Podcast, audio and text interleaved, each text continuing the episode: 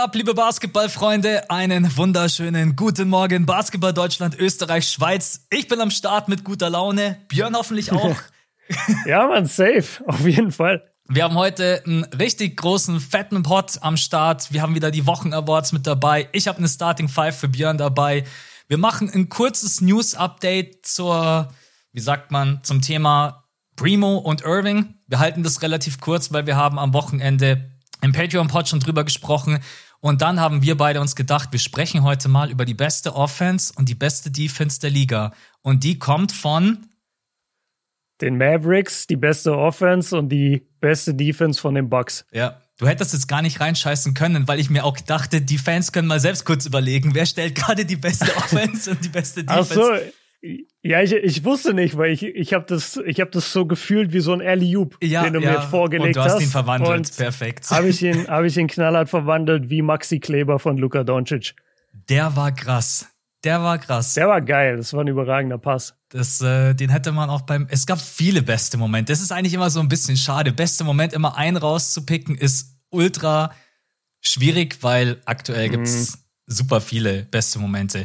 Aber bevor wir jetzt reinstarten, ne, wir haben vergessen in den letzten Folgen uns bei den neuen Patronen zu bedanken und das wollen wir jetzt mal nachholen. Vielen, vielen Dank an alle Supporter, an den Sokrates, Konrad, Finn, Tobias, nochmal Finn, Robert, Julius, Kevin, Patrick, Ilias, Jonas, Philipp, Felix. Falls ihr es nicht wissen Würde, solltet. Äh? Würdest du auch sagen, würdest du auch sagen, dass so unter, unter allen Zuschauern oder Zuhörern so Namen, die einem immer wieder begegnen, ich würde sagen, Top 3 ist Finn, Philipp, Elias bei mir. Ja, und Patrick ganz oft. Patrick viel, äh, nee, Philipp habe ich schon gesagt, Stefan gibt's ganz viel natürlich. Ja. Aber ich, also jeder zweite Typ, glaube ich, bei mir in den DMs heißt Finn. Ja, das ist. Schöne Grüße an alle Finns und alle Eliases. Das ist so ein bisschen wie in der NBA. Es gibt so viele Jalens und äh, das ist so Wahnsinn. Ich habe hab ich das nicht sogar letztens irgendwo gelesen? Ich weiß gar nicht. Ich habe auf jeden Fall neulich in einem Video so, so einen kleinen Joke gemacht ähm, und habe mir das dann mal angeschaut. Wie viele Leute gibt es in der NBA, die einen Vornamen haben mit J und dann mit Nachnamen heißen wie eine Farbe? Okay. Und jetzt pass auf. Ich ja, sag's Green dir ist alle. ja der Hauptrenner, oder? Genau, also pass auf, es gibt Jeff Green, Jalen Green, Michael Green, Javonte Green, Josh Green und Jalen Brown. Okay, einmal das ist Brown. Krass, oder? ja, okay. Ja, Jalen Brown hat irgendwie reingeschissen mit Brown am Ende, aber ja. einfach wie viele Jalens und Jeffs und Joe Michaels, also Jay ist schon äh, sehr, sehr bekannt. Ja. Übrigens, best, bester Moment immer noch bei den Simpsons, finde ich, als äh, der Hum, als Homer herausfinden will, wofür das Jay in seinem Namen steht. Kennst du die Folge? Ich Weil er ist mich Homer, Ich war nie Simpsons-Watcher, deswegen musst du mich abholen. Ah, krass. Okay, der, der ist Homer J. Simpson. Mhm. Okay. Und äh, dann gibt's eine ganze Folge, wo er so richtig irgendwie versucht, in seine Kindheit zu gehen, um rauszufinden, wofür das J steht, also okay. J. Und am Ende kommt dann raus, es steht für J, J-A-Y. Ah, okay. das ist, das ist so ein geiler Payoff in dieser Folge ganz am Ende. Und dann ist er so richtig happy, weil er dann weiß, wofür es steht, aber es ist einfach genau das gleiche wie davor. Ja, Simpsons, ich glaube, das läuft mittlerweile. Früher lief das, glaube ich, immer auf Pro 7. Mittlerweile ist das, glaube ich, hinter einer Paywall. Ich glaube, das läuft nur noch bei Disney, oder? Wenn ich mich nicht täusche. Ernsthaft? Ich letztens, ja, ich glaube, ich habe es letztens irgendwo ja, gesehen bei der Werbung. Aber bevor wir jetzt. ist so geil. Wir haben vor heute die große Streaming-Kritik. Ja. Wir fangen an. Amazon Prime. Wir haben heute vorm, ähm, vorm Pod gesagt, ja, geil, heute schön strukturiert und nach fünf Minuten ja. landen wir einfach bei den äh, Simpsons. Genau, also Patronen an euch. Vielen, vielen Dank für jeder, für jeden, der uns irgendwie unterstützen möchte. Äh, Patreon.com slash das fünfte Viertel. Es gibt am Sonntag immer eine Zusatzfolge, wie gerade eben erwähnt, haben wir dieses Wochenende. Es war eine sehr tiefe Folge, äh, wie sagt man, politisch angehauchte, weil natürlich auch Primo mit dabei war. Und wir werden auch heute euch da ganz kurz ein Update geben, weil am Sonntag wussten wir noch nicht alles, was wir jetzt heute wissen. Ähm, wollen wir erstmal mit der Starting Five reinstarten? Hast du Bock? Ja, komm, ich habe richtig Bock. Ich habe mich die ganze Woche drauf gefreut, was du für Fragen für mich Ich hoffe, das meinst es ernst. nee, ernsthaft, weil es ist immer geil, wenn ich nicht vorbereiten muss und dann denke ich mir mal, ah, cool, dann kann ich die beantworten. Also okay. Also hau raus. Komm, ich starte direkt mit einem Banger rein. Und zwar okay. Courtside NBA Finals Game 7 oder LeBron James wird der All-Time Leading Scorer. Du darfst dir ein Spiel aussuchen. Bei einem darfst du Kurzzeit äh. setzen. NBA Finals Game 7 oder genau Boah. in dem Spiel, in dem LeBron James der All-Time Leading Scorer wird.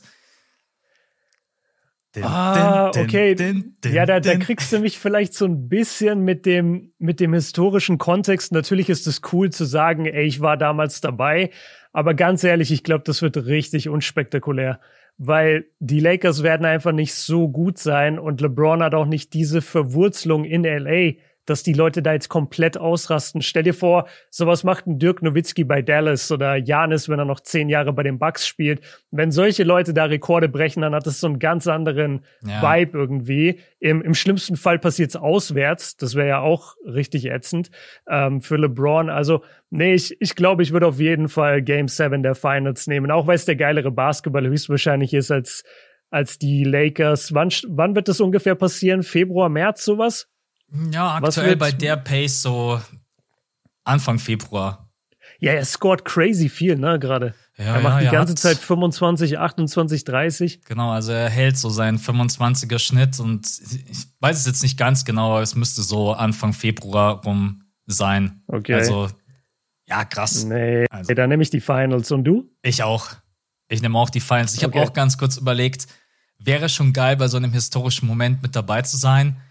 Aber dann ja. denkt man sich auch so, okay, man weiß natürlich auch nicht, wie krass groß wird das gemacht. Also ich bin mir sicher, dass wahrscheinlich es wird irgendwie eine Timeout geben. Es gibt vielleicht dann irgendwie kurz zwei, drei Minuten. Die NBA ist da ja relativ easy bei großen Momenten, ne? mhm. dass man sich dann die Zeit nimmt. Ähm, aber danach wird weitergespielt. Im blödesten Fall passiert es nicht mal zu Hause. Das hast du ja gerade eben auch gesagt.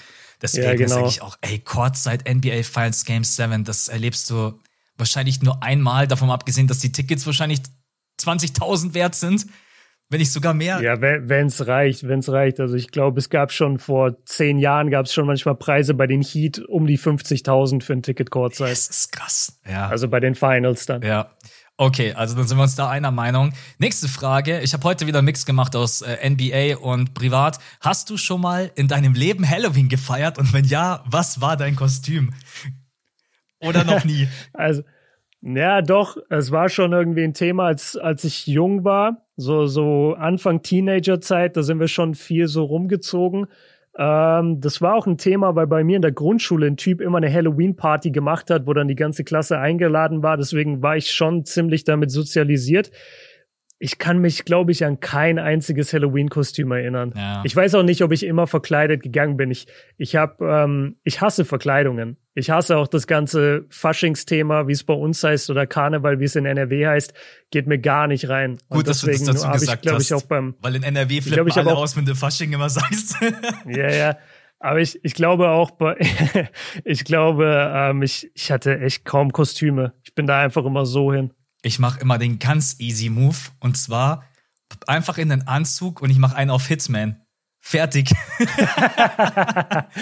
da muss ich nice. mir kein Kostüm also, kaufen. Ich muss, ich bin jetzt auch keiner, der groß Halloween feiert. Ähm, ich find's schon ganz cool und gehe auch mal auf eine Halloween-Party und so, aber ich bin jetzt niemand, der dann irgendwie so, ey, besonders in den USA, manche machen sich ja da die krassesten Kostüme und irgendwas, was du noch nie gesehen hast. Also da yeah. bin ich jetzt auch nicht so. Aber ja, habe ich gedacht, das ist eigentlich ein ganz cooles Thema, weil wir jetzt ähm, für euch gestern Halloween hatten und ich habe hab ich dich noch nie gefragt, ob du Halloween feierst. Äh, okay. Ja. Dann die dritte Frage ist wieder eine NBA-Frage. Du hast die freie Wahl und darfst dir aktuell einen Rookie aussuchen für dein Team. Wen nimmst du? Ah, das ist so schwer, weil es gibt gerade zwei, die ich unfassbar mag. Also einmal Paolo Banquero, muss ich glaube ich nicht drüber reden, wie gut der ist. Ja. Und äh, Benedict Maderin von den Pacers. Ja. Der Typ ist so eine Maschine. Zwischen den beiden bin ich auch und ich dachte mir, ich frage jetzt dich und dann entscheide ich mich, nachdem du geantwortet ja, hast. Ich, ich würde schätzen, dass, also weil ich habe jetzt jedes, jede Highlights von ihnen gesehen aus jedem Spiel, muss ich sagen. Deswegen, ich bin von beiden äh, sehr positiv überrascht. Ich würde jetzt einfach mal schätzen, dass Banquero wahrscheinlich das noch krassere Ceiling hat. Mhm. Also der kann sich wahrscheinlich noch besser und stärker entwickeln.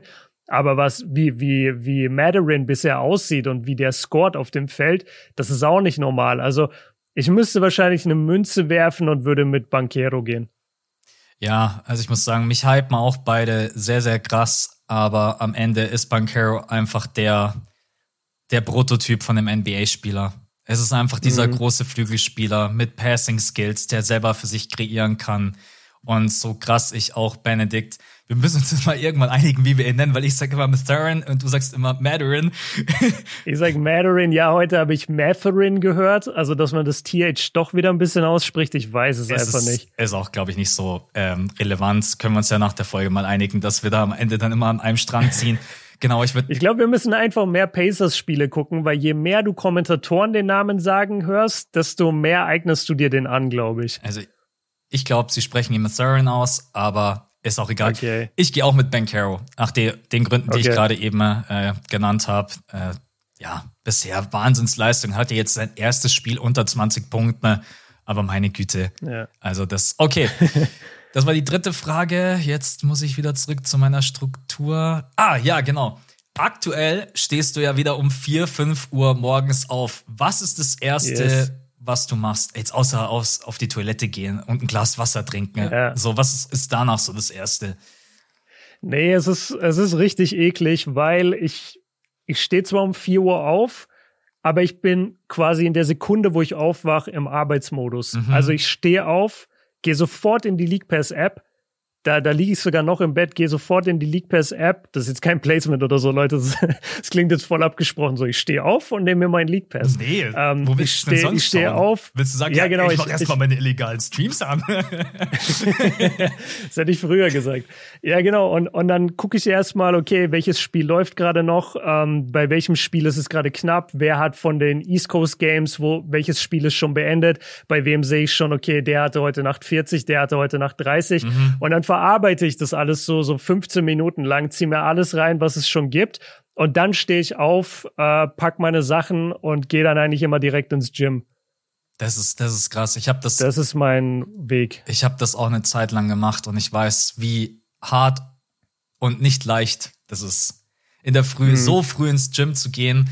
Also ich habe es damals auch immer gemacht. Da war ich noch Angestellter, dass ich um fünf im Gym bin dass ich dann quasi vor dem großen Verkehr schon ins Büro konnte. Ah, ja. Okay. Ey, da war ich auch krass übermotiviert. Ich bin um 4 Uhr auf, 4.30 Uhr aufgestanden. Um 5 Uhr war ich im Gym. Spätestens um 5.30 Uhr, dass ich um 7 Uhr wieder im Auto sitze, frisch geduscht und in die Arbeit fahre. Was war da mit mir los? Das respektiere ich so krass. Also solche Leute, die, die sind so ein bisschen später dann dran als ich. Die kommen meistens, wenn ich gehe.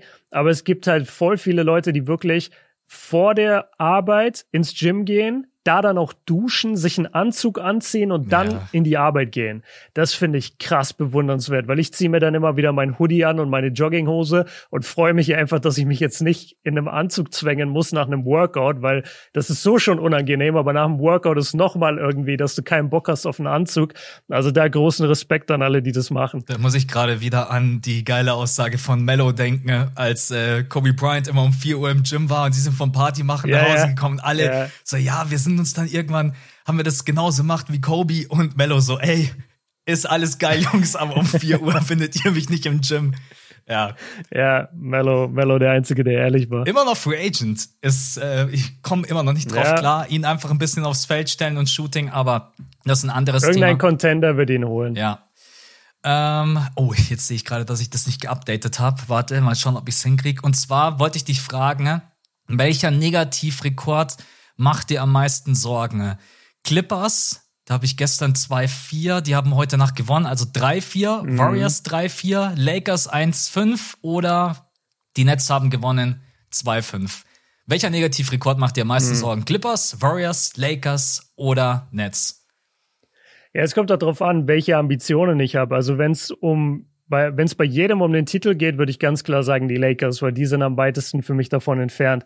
Aber wenn es jetzt einfach nur um realistische, ähm, realistische Auswirkungen oder ja, Ergebnisse geht, dann gehe ich tatsächlich, ich, ich schwank zwischen Clippers und Nets und würde jetzt sogar mit den Nets gehen, weil ich gucke mir die Netze mal an und die sind halt in jedem Spiel kassieren die 120 Punkte. Die haben die schlechteste Defense der NBA die werden immer nur im Spiel davon gehalten, dass Kevin Durant und Kyrie Irving halt überragende Offensivspieler sind. Basketball. Ey, es ist so schlimm ja. manchmal. Aber es ist, aber es ist so unfassbar, ja, ja. auf welchem Level die so beiden schlimm. sind. Es ist also auf der einen Seite so faszinierend und auf der anderen Seite denkst du dir, okay, nächste Isolation. Oh, nächste. Isolation. Genau, genau. Aber die, die könnten halt wirklich zu zweit NBA-Teams schlagen. Ich das ist, auch, das ist komplett absurd, wie, wie gut die beiden sind. Genau. Und ähm, dahinter kommt aber nicht viel und du sagst es selber, die, die sind ja auch beide keine Teamplayer in dem Sinne. Also Kyrie mhm. ist zumindest noch ein ganz guter Passgeber. Kevin Durant macht seine Mitspieler nicht besser. Kyrie macht seine Mitspieler ehrlich gesagt aber auch nicht besser, auch wenn er ein paar Assists verteilt. Und ich glaube einfach, dass die, dass die Offense niemals diese grottenschlechte Defense kompensieren wird. Und deswegen glaube ich, dass die Nets gerade auf eine ziemlich schwache Saison zusteuern. Und das ist schade bei dem ganzen Personal. Aber man muss dazu sagen, sie hatten jetzt am Anfang auch relativ viele Ausfälle. Leute kommen immer noch zurück. Sie müssen irgendwie Ben Simmons schaffen zu integrieren. Also das, das ist noch so ein bisschen, dass ich ihnen Bonus geben will. Aber ja, zwischen Clippers und Nets, ich, ich würde wahrscheinlich immer noch die Nets nehmen dann. Ich das ist der schlimmste, der mir am meisten Sorgen bereitet.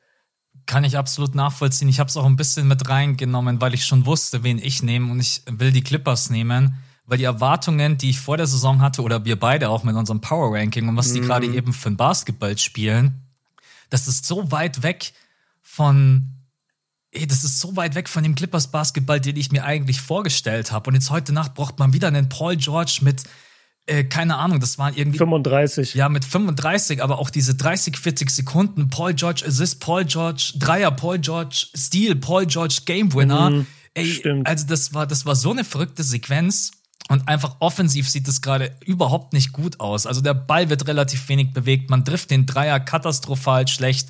Äh, PG mit 31, John Wall mit 26,7, Marcus Morris mit 33,3. Äh, dann, was ist eigentlich mit Kawhi? Der ist jetzt schon wieder nicht mitgereist zum nächsten Roadtrip. Also, ja, ja. das ist irgendwie komisch. Da kann mir ja auch niemand sagen, das ist Load Management und wir führen ihn langsam heran. Also. Ich schätze, der hatte einen Rückfall.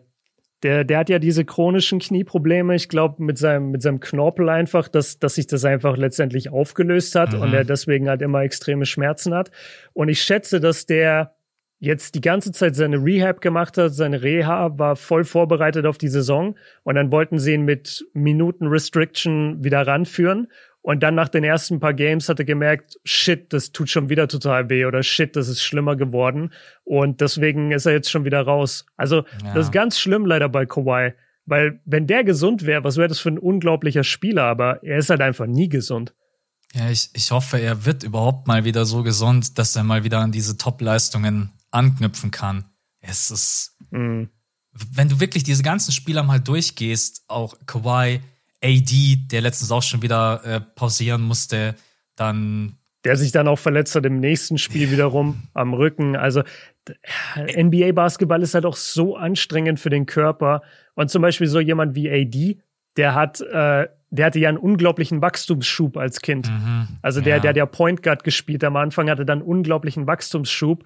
Nicht jeder Körper ist für die NBA gemacht, auch wenn du die Größe hast. Weißt du? Ja. Leute sind einfach anfällig. So AD könnte auch Janis sein. Aber ist er nicht, weil sein Körper einfach das nicht mitmacht. Und Janis Körper macht's halt mit. Du, du steckst da einfach nicht drin. Das ist auch, muss man einfach nach wie vor sagen, bei LBJ so krass. 20 Jahre ja. lang. Klar hat er jetzt natürlich in den letzten drei Jahren auch immer mal wieder Probleme und Verletzungen, aber. Ja, aber mittlerweile ist er auch 45. ist, der wird schon äh, bald Opa. Ey, ohne ja, Scheiß, wirklich, kann ey, passieren. ja, safe hat Bronny bald ein Kind. Ey, die, Warte die ab, Youngsters, die sind da immer schnell unterwegs. Ähm, ja. Okay, das war die Starting Five für heute. Ich glaube, ich habe. Geil, hat Bock gemacht. Yes. Dann gehen wir rüber zu unseren Wochen-Awards. Und zwar mhm. starten wir rein mit, wo habe ich denn die? Nee, wollen wir erst Wochen-Awards machen oder wollen wir erst kurz das News-Update machen? Weil ich finde, das sollten wir schon ganz kurz erwähnen mit Josh Primo und Irving. Machen wir erst das. Ja, komm, ja, lass machen. Ähm, genau, also, Primo wurde ja vor ein paar Tagen gewaved. Wir haben da am Wochenende drüber. Also Josh Primo von den San Antonio Spurs. Genau. Für alle, die nicht so tief drin sind. Lottery Pick letztes Jahr, dann ähm, wenn ein Spieler gewaved wurde, hat ein anderes Team, ich glaube, 48 Stunden Zeit, um den Spieler quasi dann aufzunehmen. Ansonsten ne, steht er jetzt quasi als Dead Cap in den Büchern von den San Antonio Spurs. Ihn hat niemand aufgenommen, spätestens nach der Neuigkeit oder beziehungsweise nach mehreren Berichten, dass Primo sich wohl vor Frauen entblößt haben soll und jetzt auch zuletzt wieder vor einer Hotelangestellten, ich glaube, als sie in äh, Minnesota waren, wenn ich mich nicht täusche. Genau. Genau. Ja. Ähm, das wussten wir beide noch nicht. Wir haben am Wochenende noch darüber diskutiert, weil er ja meinte, er hat ein Trauma zu bekämpfen und haben das dann versucht, irgendwie so einzuordnen. Was hast, du, mhm. was hast du dir gedacht, als du, ich fand es übrigens sehr, sehr cool, als du auch das geteilt hast in deiner Insta-Story, äh, wenn jemand irgendwie so einen Fall hat mhm. mit Belästigung, Belästigung von Personen, egal ob das jetzt männlich oder weiblich ist, sich da an irgendwelche ähm, Hilfsorganisationen oder eine Hotline zu wenden. Aber was hast du gedacht, als du das dann gelesen hast? Weil wir haben dieses Statement von ihm ja durchgekaut und dann irgendwie mhm. ein paar Stunden später, ja, er hat sich anscheinend von Frauen entblößt und das nicht nur einmal.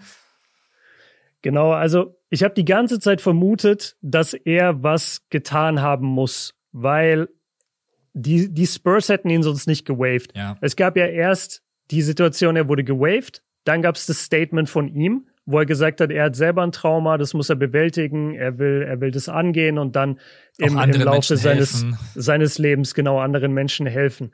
So, und das waren halt sehr versöhnliche Worte, die er da quasi gefunden hat für eine Situation, die wir aber gar nicht kannten. Mhm. Und alle haben mir dann geantwortet auf meine Einschätzung quasi und haben mir DMs geschickt und haben gesagt, ja, aber der hat Mental Health Probleme, der hat mentale Probleme.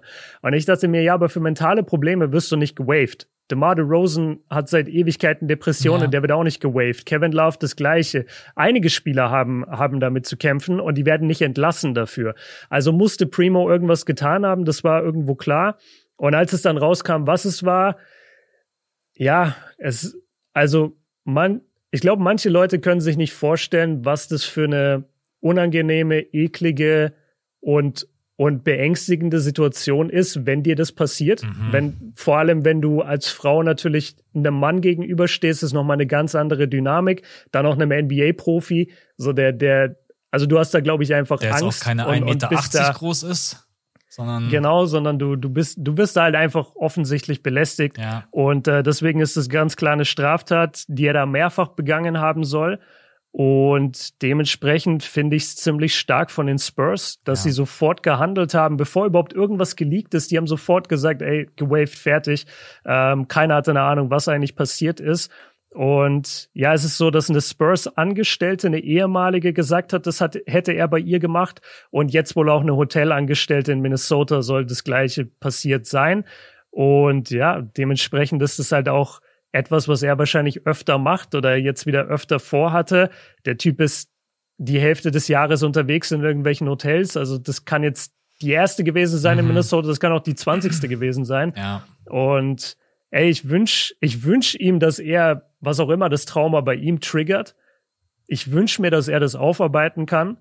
Aber so gerne ich ihn auch mochte als Spieler, ich bin natürlich im Gedanken erstmal bei den Opfern, die er jetzt verursacht hat. Absolut. Ja. Und denkt mir, die Spurs haben absolut richtig gehandelt und vielleicht schafft er eine Rückkehr und vielleicht lernt er aus seinen Fehlern, hoffentlich überwindet er sein Trauma.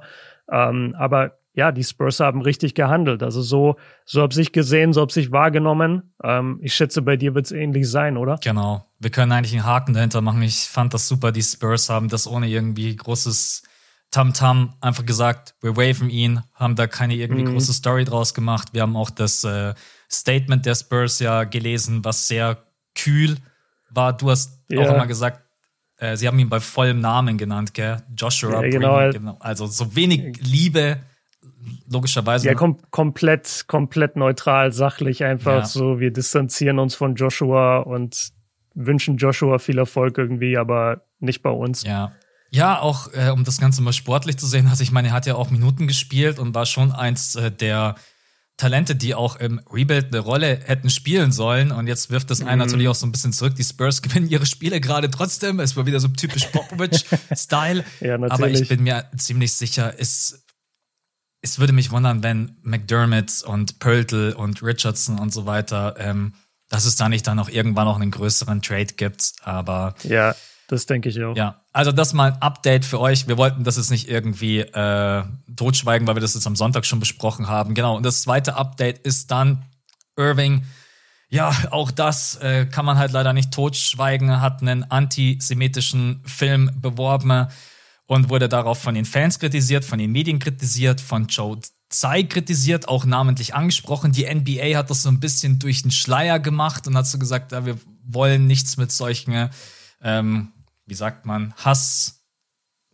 Mm. Mir fällt gerade der, der Begriff nicht ein. Wir wollen einfach damit nichts zu tun haben, egal ob Rassismus oder Antisemitismus oder sowas.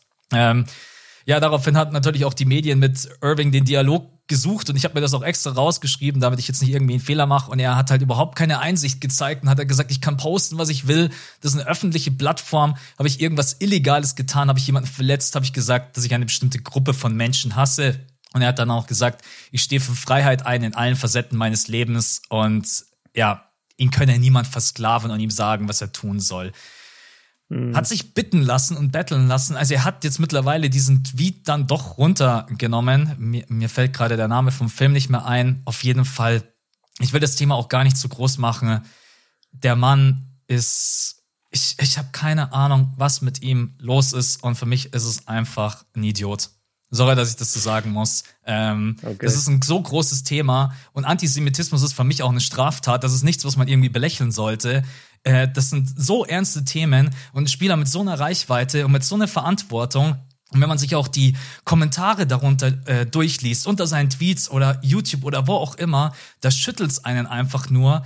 Und deswegen, ich mag ihn als Basketballspieler, aber als Mensch war das für mich wieder so der letzte Schritt. Und ich habe auch viele Nachrichten von euch bekommen. Mir hat sogar einer geschrieben, hey Max, ich habe sogar ein Irving Jersey an der Wand hängen. Ich kann es mir gerade eben nicht anschauen. So nach dem, was mhm. Irving gerade eben wieder gemacht hat. Und ich weiß auch gerade nicht, was das für eine Welle ist. Also Björn und ich, wir haben auch am Wochenende im Patreon-Pod auch über Kanye gesprochen und so. I don't know. Ich bin mir ziemlich sicher, wir sind da der gleichen Meinung. Deswegen wollen wir euch da auch bloß ein kurzes Update geben. Willst du noch was dazu sagen zu den Äußerungen von Irving? Ja, eine Sache fand ich spannend in seiner PK. Er hat die Reporter, als die so ihn das erste Mal so richtig so ein bisschen gepusht haben. So, da haben die gesagt, so, ja, aber du hast es doch gepostet, mhm. dann hast du es doch auch promoted. Und dann hat er sich immer so gegen dieses Wort promoted gewehrt und hat gesagt, nein, ich promote gar nichts, ich poste einfach nur.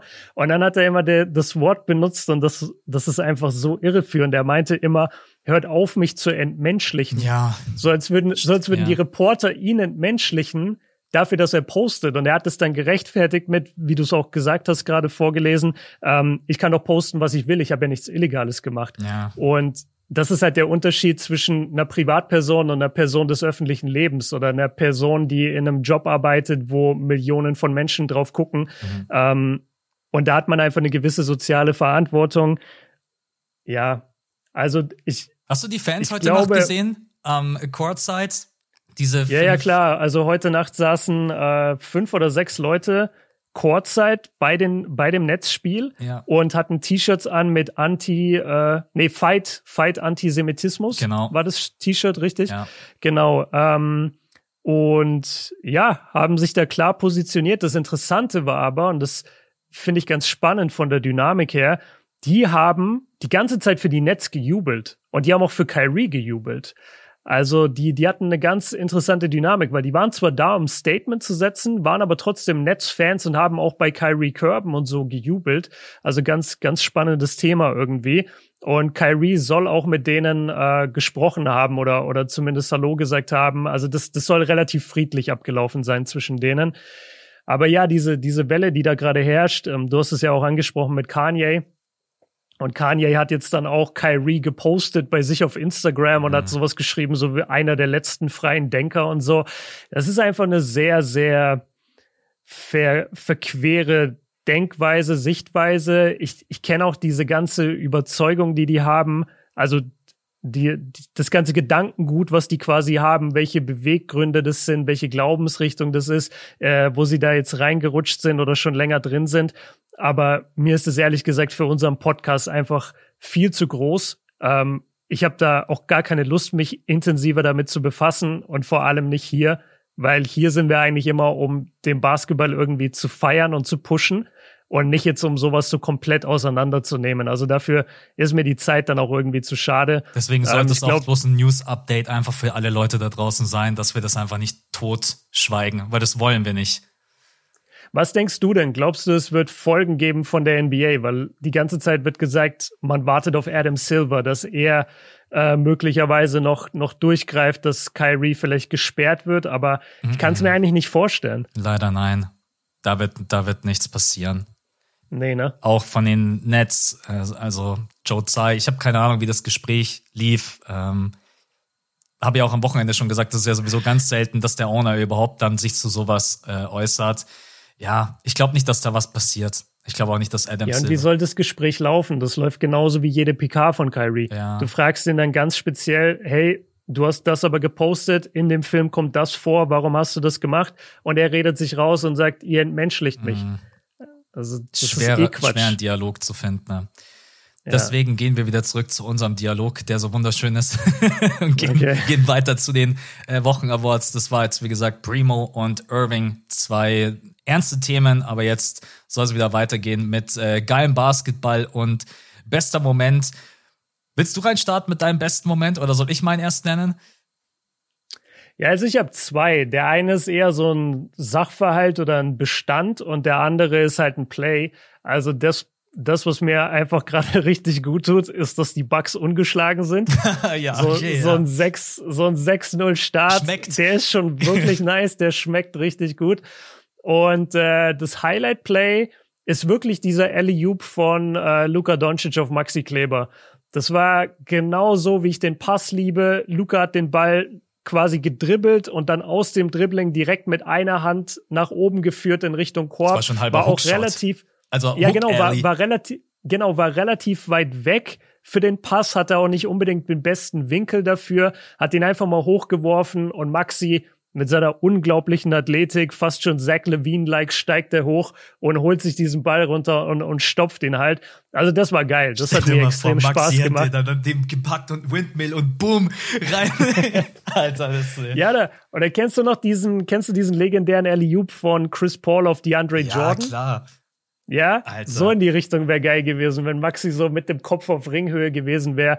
Aber also für mich war es schon alleine der Pass von Luca und dann, dass Maxi halt im Finish war, war dann cool noch aus deutscher Sicht. Das war, glaube ich, so mein, mein bester Moment. Aber ich habe hunderte. Also ja. wir sprechen ja gleich über den Spieler der Woche und da haben wir beide den gleichen. Und ich kann dir sagen, ich könnte über ihn den ganzen Podcast füllen. Das stimmt, ja, ja. Aber Lob City bei den Clippers damals. Also sie haben zwar nie was gewonnen, aber äh, allein von dem Entertainment-Faktor her, ist, ey, das, also wirklich, schaut euch mal die besten Clippers von DeAndre Jordan, Blake Griffin als auch noch Chris Paul dort gespielt hat. Hey, da sind Danks dabei, wenn die heute auch passieren würden, das Internet würde explodieren. Das ist ja, safe. alleine der, auch Black Griffin und DeAndre Jordan haben Poster-Dunks rausgeballert. Die sind heute immer noch in den All-Time Top 20, Top 10 Dunks mit dabei. Mhm. Okay. Äh, Feiere ich auf jeden Fall. Ja, war geil von äh, Maxi, dass er den dann auch finisht. Bei mir ist es eher so ein bisschen was Emotionaleres und wo ich mir auch wieder denke, Popovic, was bist du einfach für ein geiler Mensch. Äh, DeMar Rosen knackt die 20.000 mhm. Punkte. Und was macht Popovic? Er nimmt eine Auszeit von den San Antonio Spurs, um, ja, dass er seinen Moment genießen und feiern kann und umarmt ihn dann auch.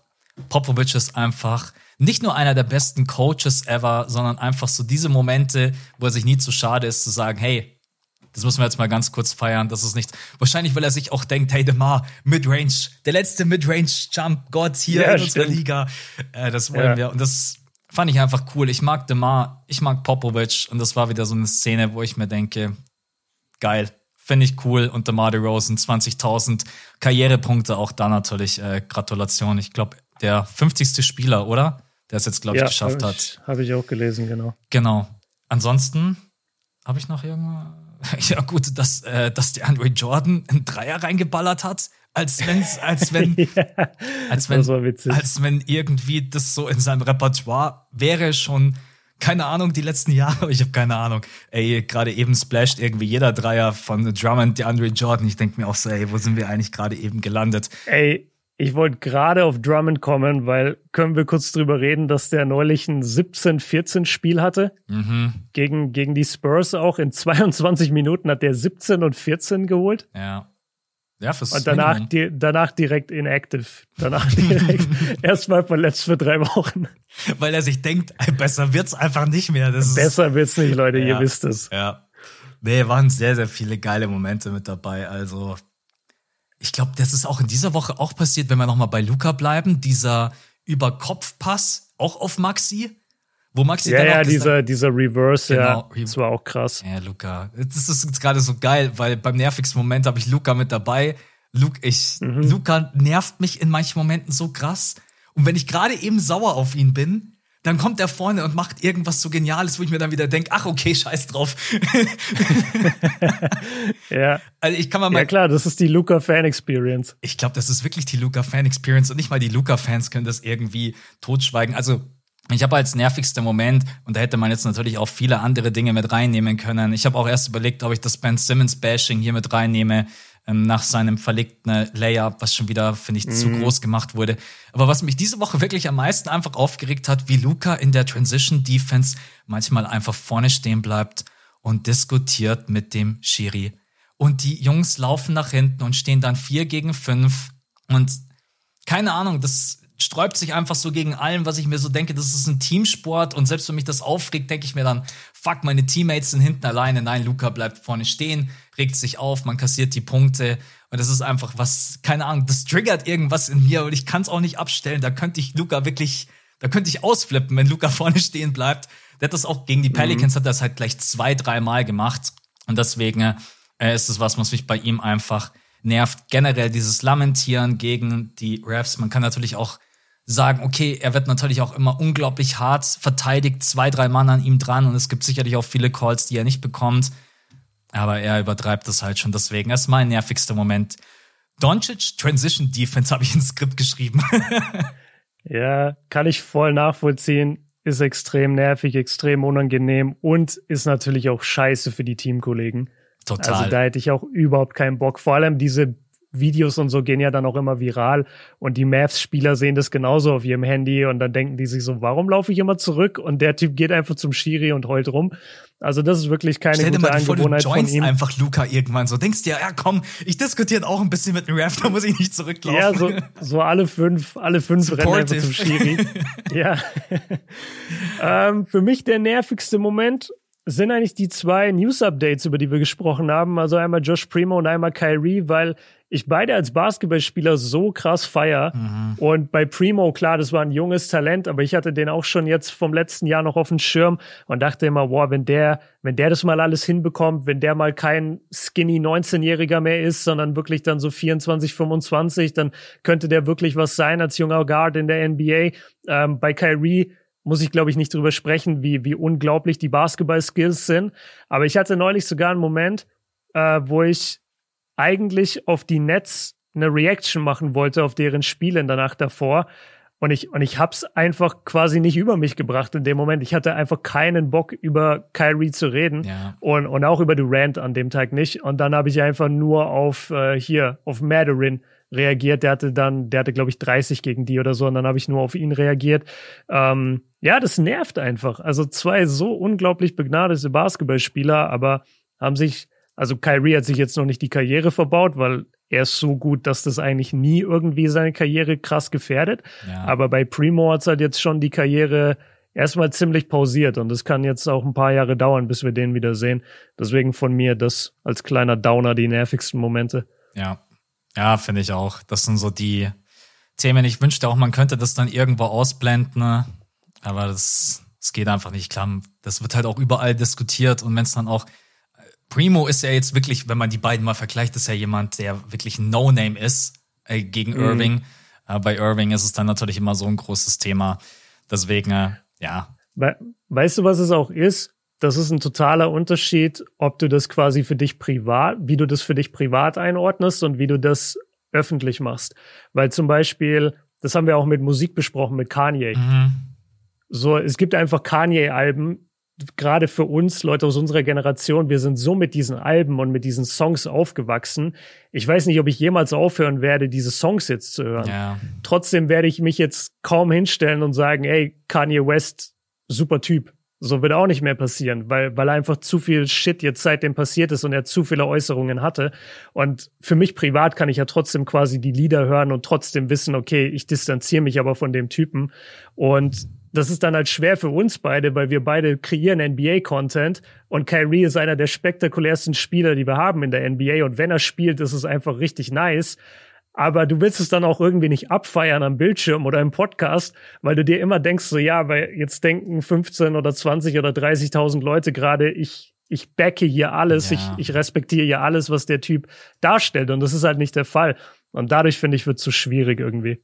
Das stimmt. Ja, richtig gut formuliert. Das ist, das ist wahrscheinlich auch das Problem, was die Fans Chorzeit hatten, die eigentlich ihn basketballerisch ja. feiern und menschlich ja. sich dann denken, es ist, es ist so schwierig. Also wenn es wirklich ist um schon, Künstler geht. Ja, sorry, sag. Und irgendwo ist Irving für mich auch ein Künstler, ein sportlicher Künstler, ja. so wie er spielt.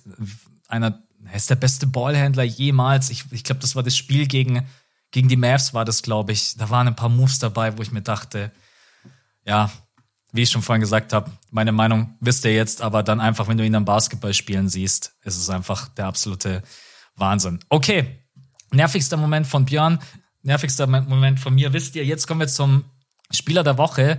Äh, mir ist gerade eben aufgefallen, ich habe bloß seine kompletten Stats bisher der ganzen Saison offen. Hast du die aus den letzten drei, vier Spielen? Nee, aber das kostet mich ein, zwei Klicks. Okay. Also sag, sag schon mal den Namen und bis dahin habe ich's. Also Donovan Mitchell, sechs Spiele bisher gespielt.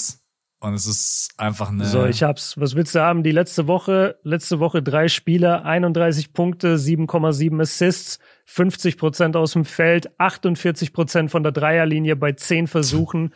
Also unfassbar. Wenn du überlegst, wie der getrashed wurde letztes Jahr, zu ja. Recht auch, weil er richtig schwach gespielt hat in, in Utah zuletzt.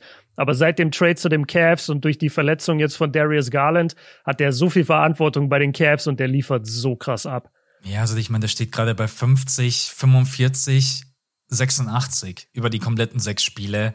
Das ist, das ist ein Shooting-Split bei 50, so einem, 45, ja krass. Bei so einem hohen Volumen, was ja auch geht. Äh, 1,7 Steals, er hat so viele Turnover, aber ich bin mal gespannt, wie es wird, weil seine Usage ist jetzt natürlich gerade eben unglaublich hoch, dadurch, dass Darius Garland mhm. nicht da ist. Über 30 Prozent. Ja. Ich habe auch schon bei den Jazz immer gesagt, Donovan Mitchell ist jemand, der auch diese Point Guard Rolle spielen kann, weil er halt das Ballhandling hat, weil er diesen schnellen ersten Schritt hat, weil er Pick and Roll gut ist. Er ist gerade einer der besten Driver in der Liga. Aber das ist gerade eben schon auch nochmal für ihn Next Level. Also Donovan Mitchell ist in den letzten Jahren immer so bei 25 Punkten gewesen. Ne? Genau, letztes Jahr war er bei 25,9, 26,4, davor bei 24. Und jetzt, das ist, also wenn der so weiterspielen würde, könnte man sogar sagen Breakout. Also Breakout von einem Spieler, der eigentlich schon so weit da oben mit dabei war bei den ganzen guten Spielern. Ja. Also von All-Star zu Superstar quasi. Ja, ja, also für mich sind das gerade Superstar-Zahlen. Bei 32, mhm. 2, bei 50, 45, 85 ist, er war, und vor allen Dingen auch diese Spiele, die 41, 41 Performance von ihm und Caris LeVert, was absolut ja. krank war und jetzt auch die 38 Punkte mit äh, Timberwolves, Kevin Love im Duo, der von der Bench in 22 Minuten yeah. 29 splasht. Kevin Love ist auch so ein Spieler, den, den kann ich halt einfach gar nicht anders als einfach nur lieben. Kevin Love ist so ein geiler Echt? Typ. Ich weiß nicht, ich feiere Kevin Love schon, als er noch bei Minnesota war. Das ist aber eine längere Geschichte, äh, weil ich, als ich angefangen habe, 2K zu spielen, war meine erste Franchise die Timberwolves. Und dann, ah, und dann habe ich natürlich okay. gezockt und habe mir gedacht, hey krass, ich bin richtig scheiße, aber mit diesem Kevin Love, mit dem treffe ich. so, so war das damals. Ja, krass. Nee, also ähm, ich habe das auch in meinem Video gesagt. Kevin Love hat halt immer den Vorteil, auch wenn er jetzt schon wirklich auch in die Jahre gekommen ist, er hat einfach diesen Wurf. Es ist, es ist einfach mhm. richtig krass. Ähm, aber natürlich droppt er jetzt Kevin Love nicht in jedem Spiel. 29 Punkte von der Bank. Wieder zurück zu Donovan Mitchell. Wahnsinn. Die Cavs stehen auch bei 5-1, also perfekter kannst du nicht reinstarten. Man hat genau ein Spiel verloren gegen die Toronto Raptors und deswegen ist es, glaube ich, von uns beiden Spieler der Woche, obwohl ich, glaube ich, die NBA hat andere Spieler der Woche, wenn ich mich nicht täusche. Um, ähm, Warte, ich weiß ich nicht, ich habe es ich heute noch gelesen. Player War das nicht sogar Week? Donovan? Nee. Ich dachte, ich habe Donovan gesehen. Player of the Week, ich schau mal ganz kurz. Janis und SGA. Stimmt, SGA hatten die, also ja. Shea Gilgis Alexander von den, ähm, Thunder. Von den Thunder. Genau. Ich check mal kurz, was, was seine Stats diese Woche waren. Das kommt zu 38. Ja, okay. ja, nee, der, der hatte schon auch, also, ja, wobei, ist, ist total das gleiche wie bei Donovan. 32, 7, also 32 Punkte, 7 Assists, 50 aus dem Feld, 50 Dreierquote. Mhm. Der hat bisher keinen Freiwurf verworfen. Das ist ganz geil. Also der, der steht bei 100 Prozent Freiwürfe über die gesamte Saison. Wie viele Attempts Und, hat der pro Spiel? Ähm, pro Spiel 6,3. Boah. Okay. Ja. Ah, ich hätte es gesagt. As, ja, ja, doch, doch, genau. 6,3 und er hat bisher keinen verworfen. Okay, das muss man erstmal machen. Also. Ja, ja. SG. Aber um, um das einmal zu sagen, also der, die haben halt zweimal gegen die Clippers gewonnen und einmal mit einem ziemlich krassen Comeback auch und jetzt zuletzt auch gegen Dallas gewonnen auswärts ähm, vielleicht anhand der Gegner. Und bei Donovan muss ich sagen, das, das hatte ich gar nicht so im Kopf, ähm, weil ich hatte, ich hatte an drei Performances gedacht und das waren seine 37 Punkte gegen Washington, seine 41 gegen Boston und seine 38 gegen New York. Und jetzt ist es aber so, dazwischen liegt eine Performance gegen Orlando und da hat er 14 Punkte und hat richtig schlecht geworfen, hat alles verballert. Und es kann sein, dass die NBA ihm deswegen das nicht gegeben hat, weil die dieses Spiel da natürlich mit reinzählen. Ja, das Und das hatte ich zum Beispiel komplett vergessen.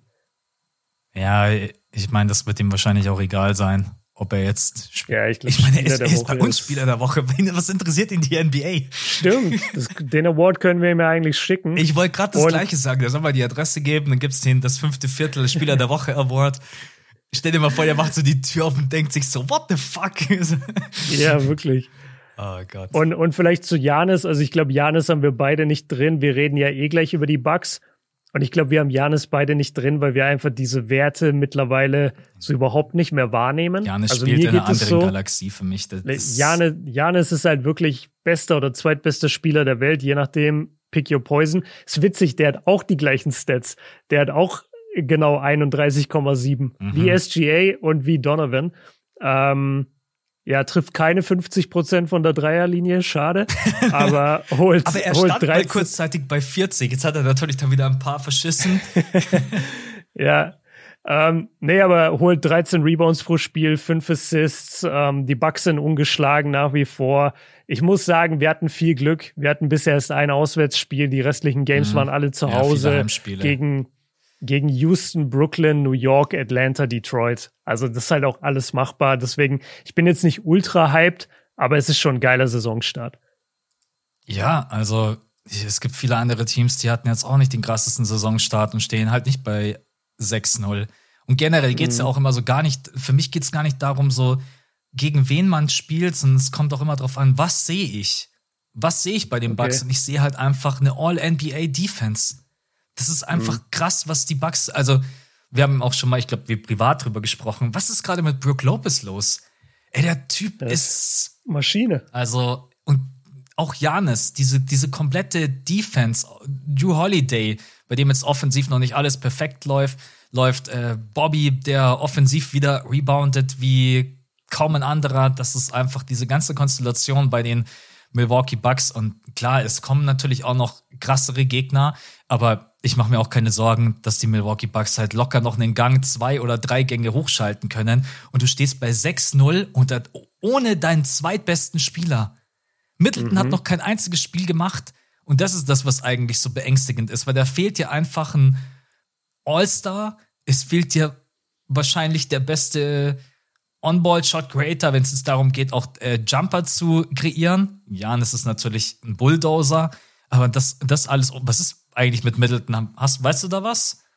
Wann der zurückkommen soll? Äh, nee, ich weiß nur, dass die Bugs sich ewig Zeit lassen damit. Ja, wenn man natürlich Weil so die, spielt die Haben halt die, die haben halt überhaupt keinen Stress, den zurückzubringen. Und denen ist, glaube ich, auch die Regular Season so egal. Ob die jetzt als Erster oder Dritter reingehen oder selbst als, vielleicht sogar noch als Vierter. Hauptsache, sie haben den Heimvorteil in den Playoffs. Ich glaube, das ist denen so wurscht, mhm. ob die, ob die da jetzt mit Middleton im, im November spielen oder erst im Dezember.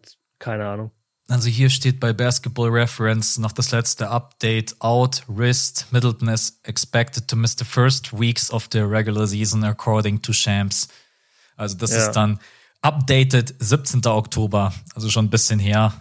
Ja, aber wie gesagt, ähm, Woll, äh, mit welchem Team willst du anfangen? Willst du lieber mit den Mavs anfangen mit der besten Offense oder willst du mit dem. Nee, lass, lass mal bei den Bucks bleiben. Wir haben quasi Wundert schon den Übergang jetzt ja jetzt Ey, ich habe dich ja jetzt gerade alles sagen lassen. Das ich wollte eigentlich äh, kurz mal anmerken, dass hier gerade der Sixers-Fan äh, absolut von den Bucks schwärmt. Und ja, vollkommen zu Recht. Ähm, das Geile bei den Bucks ist halt, also ich kann jetzt zehn Stunden über die Bugs reden, aber um es kurz zu machen von der Defense her, das Entscheidende ist halt einfach, dass gerade Javon Carter und Drew Holiday im Backcourt die meiste Zeit starten. Mhm. Javon Carter werden die wenigsten von euch kennen, ist ein unglaublich aggressiver, guter On-Ball-Verteidiger gegen Guards. Ähm, der kann dich auch mal ein ganzes Spiel überpressen. Der einzige Nachteil, den der hat, ist, seine Offense ist sehr wackelig. Also manchmal gibt er dir eine gute offensive Nacht, aber oft gibt er dir auch 0 von 3 und gibt dir zwei Punkte so. Ähm, das ist ein bisschen schwierig, aber er und Drew zusammen im Backcourt. So, dann hast du noch Grayson Allen auf dem Feld, der auch sehr gut verteidigt. Und dann hast du mit Janis und Brooke Lopez einfach das perfekte Tandem aus riesengroßen Typen, wo Janis der beste Herbstzeit-Verteidiger der Welt ist, im Pick and Roll kannst du eigentlich, außer du verwickelst irgendwie Lopez in das Pick and Roll, kannst du eigentlich nichts machen gegen die Bucks, weil sie gegen alles eine Waffe haben. Die, die Guard-Verteidiger von den Bucks sind so gut, aber darin auch diese Picks gar nicht zuzulassen oder um diese Picks rumzulaufen, so dass Brook Lopez gar nicht in diese blöde Situation kommt, dass er plötzlich gegen einen schnellen Guard steht. Und selbst wenn wir, selbst wenn die Bucks rotieren, selbst wenn Leute von der Bank kommen, wie jetzt zum Beispiel Bobby Portis, der bringt auch so viel Größe mit, dann hast du Lopez, Janis, Lo äh, Portis auf dem Feld. Gegen das Team holst du keinen einzigen Rebound mehr. Also die gegnerischen Mannschaften. Ja. Und das ist einfach so viel defensives Potenzial die ganze Zeit auf dem Feld und die, die wissen, ihre Offense kommt durch Janis, durch Drew Holiday. Die wissen, sie haben ihre Creator, die wissen, sie kommen immer an die Linie, wenn sie wollen über Janis. Das ist gar nicht das Thema. Und Defensiv sind die so locked in, die spielen seit Jahren zusammen in der Konstellation. Also das ist kein Wunder, dass das die beste Defense ist. Und das wird auch so bleiben, schätze ich mal. Also die werden safe mit einer Top 2, Top 3 Defense ähm, Minimum werden die diese Saison beenden. Außer es gibt noch mehr Verletzungen. Nee, das, das glaube ich auch nicht. Also, ich meine, der einfachste Wurf im Basketball ist halt der Zwei-Punkte-Wurf und am Korb zu finishen. Und das kannst du halt gegen die Bucks aktuell halt komplett vergessen. Du kommst. Genau, das ist einfach zu. Selbst wenn du da hinkommen solltest, macht es einfach Brook Lopez überragend. Janis macht es überragend, wie er die Räume zustellt. Du hast gerade eben angesprochen, sie sind das beste Rebounding-Team in der Liga. 51,3. Dahinter kommen dann die New York Knicks mhm. mit 49,8. Ja, Bobby Portis holt viele Rebounds. Janis, Brook Lopez, also einfach diese Größe, die da auch auf dem Feld steht. Und natürlich auch die Rim Protection, also auch 7,7 Blocks im Durchschnitt pro Spiel es ist die Bugs sind so unglaublich unangenehm zu spielen und vor allen Dingen, die spielen offensiv gerade noch nicht mal Creme de la Creme. Das ja. machen die Bugs nicht. Also da ist noch so viel Potenzial nach oben. Der Dreier das fällt stimmt. oft nicht. Aber dadurch, dass die Defense einfach so stabil steht, kommt man auch oft in die Transition Offense. Und wenn Janis halt im Open Court dann angerollt kommt, äh, entweder kriegst du dann einfach ein Dank in die Fresse oder Janis macht zwei, drei. ja, ist so. Oder Janis es macht. ist wirklich so. Oder Janis macht zwei. Und was bei Janis natürlich auch mittlerweile dazugekommen ist, das fand ich extrem nice, das hat er letztens in einem Interview auch gesagt, den Skill, den er bei sich selbst am meisten schätzt, ist sein Passing. Und es geht mir mhm. auch so ein bisschen bei ihm. Weil Janis ja. einfach in diesen zwei, drei Jahren, natürlich irgendwann ist das Potenzial ausgeschöpft, was du noch besser machen kannst wobei er gerade eben so hochprozentig trifft wie noch nie. Ähm, aber Passing, das war immer ein Thema, wo man gesagt hat, da hat er noch Potenzial nach oben. Ne? Und Antetokounmpo spielt manchmal so überragend gute Pässe. Also das ist, dieses Team wirkt einfach homogen, ausgeglichen, tief. Middleton kommt noch mit dazu. Und Joe Ingles kommt auch noch dazu. Den haben mm. wir noch hm. gar nicht jetzt auch gesehen bei den Bucks. Den haben sie im Sommer geholt. Den habe ich total vergessen. Was ist denn mit dem ja, schon wieder? Ja. ja, der ist auch verletzt. Ja, okay, da ist natürlich auch schon, wie hast du vorhin bei LeBron gesagt, 45.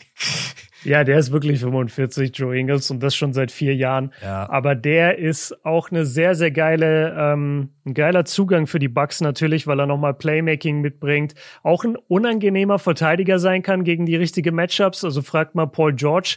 Der hat, glaube ich, irgendwann komplette Wutanfälle bekommen gegen Joe Ingles, weil der ihn so gut verteidigt hat und so eklig halt auch verteidigt hat. Schaut euch die Matches an vor, ich glaube, vor drei Jahren. Drei Jahren PG ja. gegen Joe Ingles findet ihr sofort, wenn ihr das eingibt. Joe Ingles Defense PG. Macht es. Auf jeden P Fall. PG hatte und gar keinen Bock mehr auf sein Leben. und das, das stimmt wirklich. Also die alte Zeit, das war geil. Um, ähm, Und, und das Coole ist auch bei den Bucks, die Bucks haben sowohl, also deren Superstars sind so richtige Clean-Cut-Typen, weißt du, die, die haben keinerlei Skandale, die spielen nicht dirty, die sind einfach so die nettesten Typen von nebenan, Holiday, Middleton und Janis. Und dann haben wir aber auch so ganz viele so Grayson Allen, Joe Ingles, äh, Javon Carter kann so sein, Lopez kann so sein. Die können auch richtig dirty spielen. Ja. Und jetzt nicht übertrieben dirty, aber die können dir halt einfach auf den Sack gehen. Und ich finde, das brauchst du auch in der Mannschaft. Du brauchst so die, die Ron Artest, die Dennis Rodmans, so irgendwelche, die dem Gegner einfach mal so richtig nerven. Ja. Und also die Bucks sind, würde ich schon sagen, eins der tiefsten und besten Teams aktuell. Du hast, und die Defense ankert das halt. Du hast vor dem Pod gesagt, du bist mega hype, mega happy. Du hast gemeint, du hast irgendeinen Kritikpunkt. Weißt du das noch? Irgendwas wolltest ja, du ja. kritisieren. Ja, also, also kritisieren klingt jetzt ein bisschen zu krass, aber was halt einfach oft nicht funktioniert, ist Grayson Allen und Javon Carter in der Offense. Die bekommen gerade sehr viel Spielzeit, weil Middleton raus ist und die beiden sind halt manchmal Stehen absolut beide bei 30 Prozent aus dem Feld.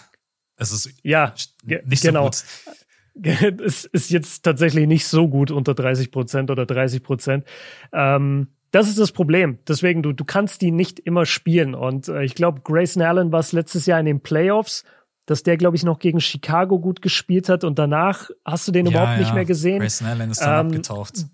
Genau, Javon Carter wurde letztes Jahr gar nicht eingesetzt, was meiner Meinung nach ein Fehler war. Aber auch bei ihm ist es so, der, der spielt die beste Defense on Ball und dann rennst du nach vorne, Janis wird gedoppelt, der Pass kommt perfekt auf ihn raus und Brick.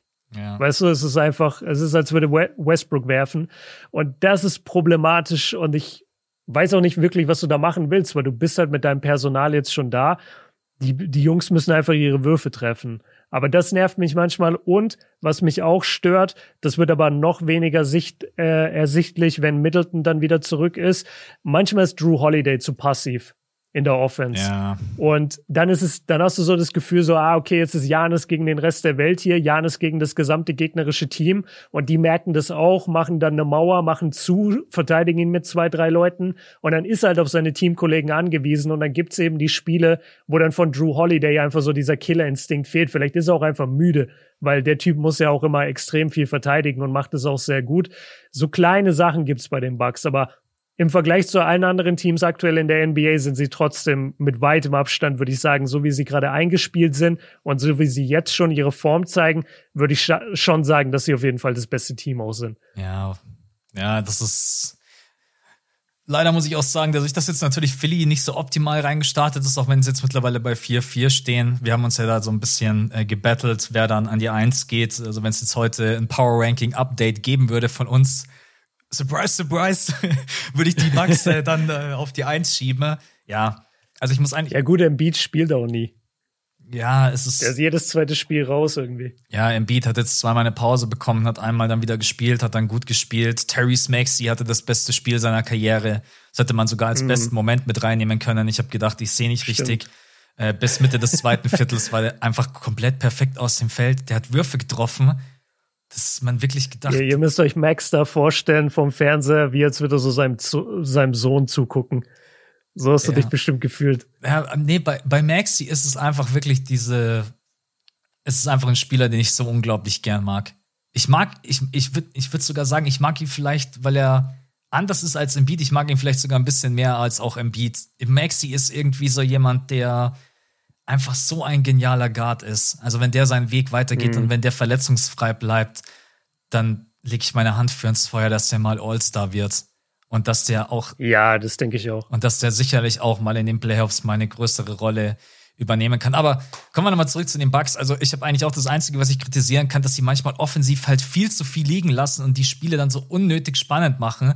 Ich meine, gegen die Pistons heute Nacht war es jetzt auch wieder mega eng. Da muss Janis am Ende einen Fadeaway treffen. Den kann er zwar mittlerweile, aber das ist halt nicht Ja. so der Wurf, den du von Janis eigentlich am Ende bekommen möchtest.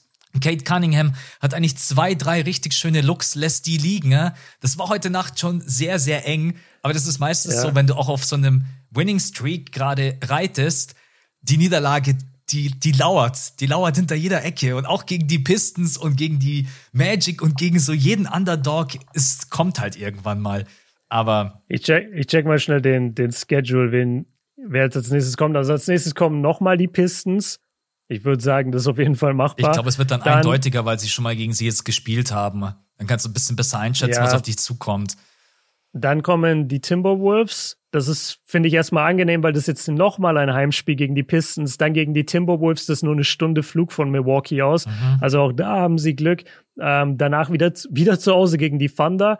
Und dann kommt mal ein bisschen Auswärtstrip äh, gegen die Hawks, wieder gegen die Thunder, gegen die Spurs, wieder gegen die Hawks, gegen die Cavs, gegen die Sixers am 19.11.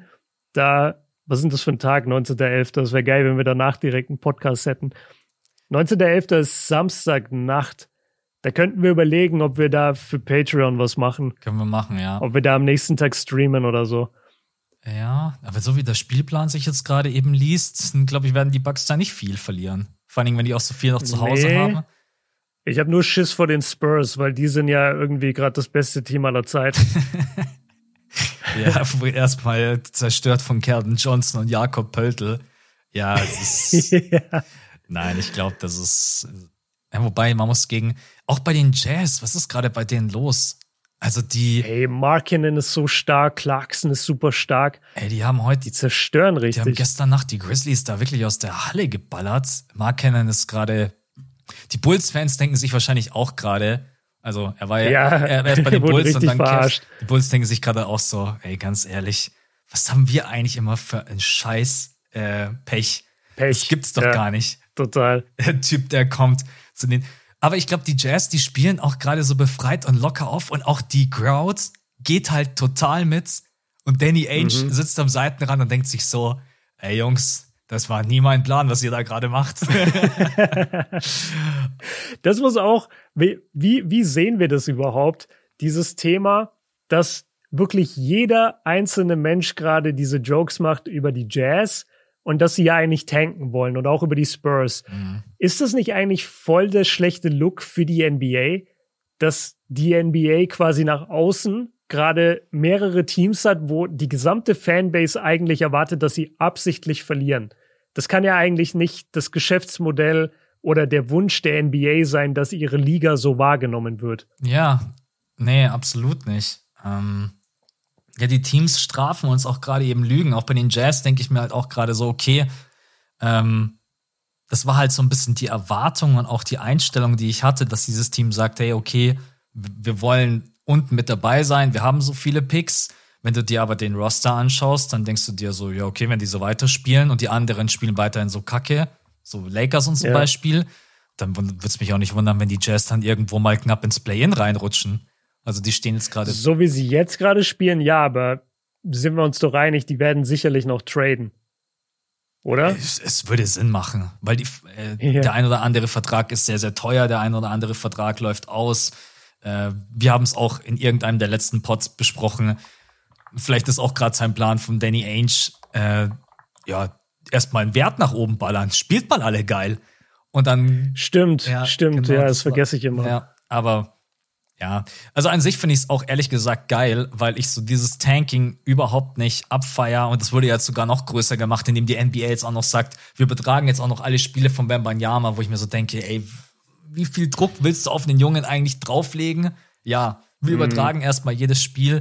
So könnte man auch schon wieder mit Mental Health und ist es wirklich für so einen jungen Spieler so geil, so diesen Druck, das Auge die ganze Zeit auf ihn. Muss man auch wieder sagen, das hatte halt auch LeBron James von Anfang an in seiner Karriere. So, dass niemand ja. wurde so krass beäugt wie er. Jeder Schritt, jeder Wurf, jeder Fehler, jeder, keine Ahnung was. Es gibt, es gibt dieses krasse Interview von LeBron, äh, bevor, er bevor er gedraftet wurde. Da sitzt er mit einem Journalist da und dann sagt der zu ihm, die Leute erwarten von dir, dass du ein First Ballot Hall of Famer wirst, also so das, das krasseste Level an Hall of Famer, was du nur sein kannst. Ähm, und quasi das erwarten Leute von dir. Und wenn du das nicht schaffst, bist du ein Bust. Mhm. Wie gehst du mit diesem Druck um? Das, ich kann mich an niemand sonst erinnern, den das, der jemals so eine Frage gestellt bekommen hat. Ich auch, auch kein. Michael Jordan oder irgendwer. Nee. Ja, und das mit 18. LeBron war so ein kleiner Pupser, als der in die NBA kam. Weißt du, der, der war 18 Jahre alt. Ja. Er ist in die NBA gekommen und hat direkt eingeschlagen. Das ist. Der hat direkt dominiert. Das ist so krank. Ja. Genauso wie Luka Doncic, Überleitung ist ja. da. Überleitungsking. Boah, also, Luka. Ähm, wir sprechen sicherlich nochmal über die Bugs, wenn ja, wenn der Gegner, wenn dann vielleicht wenn sie dann 15-0 stehen. das wäre richtig krass. Ich war, das gab es echt schon mehrere Jahre nicht mehr, dass mal ein Team mal so wirklich einen Winning Streak Rekord angegriffen hat. Das, du gewinnst immer ja, mal so sieben, acht Spiele, auch, aber dann irgendwann kommt wieder eine Niederlage. Es gibt doch bestimmt auch zwei verschiedene Winning Streaks. Also es gibt doch bestimmt einmal, wie lange zu Null spielen am Anfang der Saison. Mhm. Und dann gibt es doch Siege insgesamt in Folge. Also ja. der liegt, glaube ich, bei 33. Ja. Oder 34. Hat der nicht jemand gebrochen neulich? Nee, Oder wurde nicht. der nur neulich angegriffen? Also ich glaube, der, der längste das Winning. sind die Lakers 72, ne? Ah. Mit 33 Siegen in Folge. Genau, richtig. Ja, ja, genau, die Lakers 72. Und jetzt, warte, ich glaube, dass den Saisonstart ohne Niederlage, den müssten eigentlich die Warriors haben. Ähm, longest Winning Streak, NBA Season Start. Keine Ahnung, was ich, ich da. Ich sag 19-0 von den Warriors, 19-0. Mm. Aber ich dachte, die haben am Anfang ein Spiel verloren 24. und haben dann so krass. 24 24-0. Ja, die zwei 15er, 16er Warriors haben 24 Spiele gewonnen. Ja, gut, das ist legendär, ey. Krass. Das ist krass. Ich hätte Und das ja nicht mal mit ihrem Coach, ne? Das war doch, war das nicht die Saison, wo die Hälfte der Saison, äh, äh, wie heißt der hier, Luke Walton, die gecoacht hat? Ich weiß es nicht. 2015, war das nicht sogar 16. so? Oder war das das Jahr davor? Eins von den beiden hat Luke Walton das, das halbe Jahr gecoacht, weil Steve Kerr raus war. Ja. Warte mal, jetzt habe ich hier gerade eine Seite. Top 6 Winning Streaks to start the NBA season. Mhm. Uh, to start the NBA. Nee, das stimmt aber nicht. Das sind die ganz normalen Winning Streaks. Okay. Okay. Ist auch Ach so, nee, warte mal. Ja, hier. Ähm, Warriors 24-0. Dann die Washington Capitals, wer sich noch erinnert, 48, 49. like, wer sie noch kennt. Äh, 15-0. Dann die Houston Rockets 93, 94 auf 15-0. Dann die 2002er Dreier Dallas Mavericks sind 14-0 gegangen mit Dirk damals. Mhm. Ähm, Boston Celtics 57, 58, 14-0 und die Seattle Supersonics 12-0. Ja, Okay. Alleine schon mit Aber 24-0 ist gestört. Ja, vor allem, ich denke mir gerade eben schon so 12-0 wäre schon krass. Wenn die Bugs jetzt 12-0 gehen würden, wäre das schon ein Thema, wo die Leute sagen. Ja, auf jeden Fall. Ja. ja. Ey, jetzt haben wir sie so viel gelobt, jetzt gibt es safe eine Niederlage gegen die Pistons. Oh nee, bitte nicht. Ah. Komm, lass, lass noch schnell über die Maps reden. Yes. Oh, warte. Äh, Mitchell haben wir fertig. Bugs fertig. So. Ja, äh, best, das war jetzt die beste Defense, beste Offense. Wir haben das so ein bisschen als Aufhänger genommen. Das war in den letzten Jahren ja jetzt nicht selten der Fall, dass die Dallas Mavericks unter Luka Doncic die beste Offense stellen, was natürlich auch an ihm selber liegt, der gerade eben 36,7 Punkte auflegt. Äh, 36,7 Punkte ist schon auch krass. Also. Ja, vor allem mit 9 und 9. Also 9 Rebounds, 9 Assists noch dazu. Ja, ich muss auch generell sagen, ich habe mich damit noch nicht so wirklich beschäftigt. Ich habe heute in einer Artikelüberschrift gelesen, was ist gerade eben los in der NBA? Es werden im Durchschnitt, glaube ich, über 120 Punkte offensiv gescored. Wir haben ja 115 oder 115. Wir haben ja. wir haben zehn Leute mit über 30 Punkten. Im, ey, das, also ich, ich kann mich in den letzten Jahren nicht dran erinnern, dass mal da, also ich meine, das sind jetzt natürlich auch die ersten Spiele, aber Doncic steht gerade bei 36,7 Punkten, 50 Prozent aus dem Feld, was noch krasser wird, wenn man sich seine Dreierquote anschaut, weil wie krass musst du wirklich am Korb und in Korbnähe finishen, dass du kompensierst, wie du from Downtown triffst. Und ich meine, da sind wir uns alle einig, Luca trifft gerade 22,6 Prozent. Das ist mit der größte Kritikpunkt, den du bei ihm haben kannst, oder? Diese ganzen mhm. Dreier, diesen wilden Dreier und man muss auch sagen, manchmal Hero Ball, wo Luca denkt, ich mach das jetzt alleine, gib mir den Ball. Dann fällt der Dreier mal so ein, zwei Mal, dann denkt er sich wieder Yes, dann kommen wieder hier seine geilen Gesten und die nächsten vier brickt er dann wieder am Stück. Das ist. Ja, ich wollte gerade sagen, also das Wort manchmal kannst du eigentlich streichen. Das ist immer Hero Ball, was der Typ spielt von der Dreierlinie. Ja. Also der, ich glaube, der hat überhaupt keinen Bock, einen einfachen Dreier überhaupt zu nehmen. Das muss ja immer ein Stepback sein. Und am besten kommt der Mann aber noch irgendwie mhm. hin und Luca wirft ihm dann perfekt über die Fingerspitzen so den, den Wurf Dreier. noch rein. Ey, ich sag dir, der nee. Catch-and-Shoot-Dreier ist Luca absolut katastrophal. Das brauchst du mit ihm gar nicht spielen. Aber, aber der kann im Moment auch keine schwierigen Dreier. Also, Außer das ist Ball, das Ball Einzige. steht vor ihm mit 2,50 Meter und äh, ja. Übrigens, ey, Ball Ball, so eine positive Überraschung. Ja. Der startet mittlerweile bei den Bucks, äh, bei, sorry, bei den Magic. Äh, gefällt mir richtig vor, Ball wäre noch bei den Bucks. Oh. da hätten wir einen Seven-Footer äh, Starting Lineup irgendwann. Aber zurück zu den Mavs. Ähm, ja, das Schöne ist halt, ich fühle mich voll bestätigt in meinen ganzen Takes vor der Saison, weil ich habe ja so hart die Mavs gepusht und auch in unserem Power Ranking hatte ich die Mavs an der 2 und habe gesagt, Alter, ich, ich sehe nicht, warum die nicht gut sein sollten und jetzt sind sie einfach so gut. Und das ist eigentlich ganz cool zu sehen. Ich habe aber trotzdem natürlich meine Kritik, Kritikpunkte und es steht und fällt mit Luca. Also wenn halt jemand so viel den Ball in der Hand hat, Leute, das müsst ihr auch verstehen, das, das liegt nicht viel an den anderen Teamkollegen. Das liegt halt sehr, sehr viel daran, was Luca auf dem Feld macht. Und dass ein Typ neun Dreier nimmt und davon 20 Prozent trifft, das kann das nicht das geht Ziel eigentlich sein. nicht. Ja. Nee, nicht, das kann nicht das Ziel sein. Jeder andere Mensch würde dafür auf der Bank sitzen, aber er ist halt Luca und deswegen darf er das. Aber wenn dieser Dreier nicht fällt und er sich weigert, äh, weniger zu nehmen, dann ist es ein Riesenproblem absolut, absolut Riesenproblem. Und seine Körpersprache muss er auch dran arbeiten. Dieses ständige mit den Refs diskutieren, daran muss er arbeiten. Vom Spielerischen, wie die Mavs gerade sind. Ich bin aber ansonsten komplett bestätigt. Also die, die zeigen eigentlich genau das, was ich erwarte. Ja. also das Volumen, also es gibt ein paar Punkte, die positiv sind, es gibt ein paar Punkte, die negativ sind. Das Volumen bei Doncic ist natürlich viel zu hoch. Also er nimmt 8,8 Attempts bei 22,6 Prozent. Wie du schon gesagt hast, würde das ein anderer Spieler machen, würden wir komplett ausflippen. Bei Luca ist natürlich auch immer so ein bisschen die Erwartung, dass sich der Dreier dann wieder einpendelt. Das war in der letzten Saison auch so. Aber eigentlich, ja. wenn man ehrlich ist, ist Doncic kein guter Dreierwerfer. Das ist immer so auch dieses, yeah. diese 33 und 34 Prozent.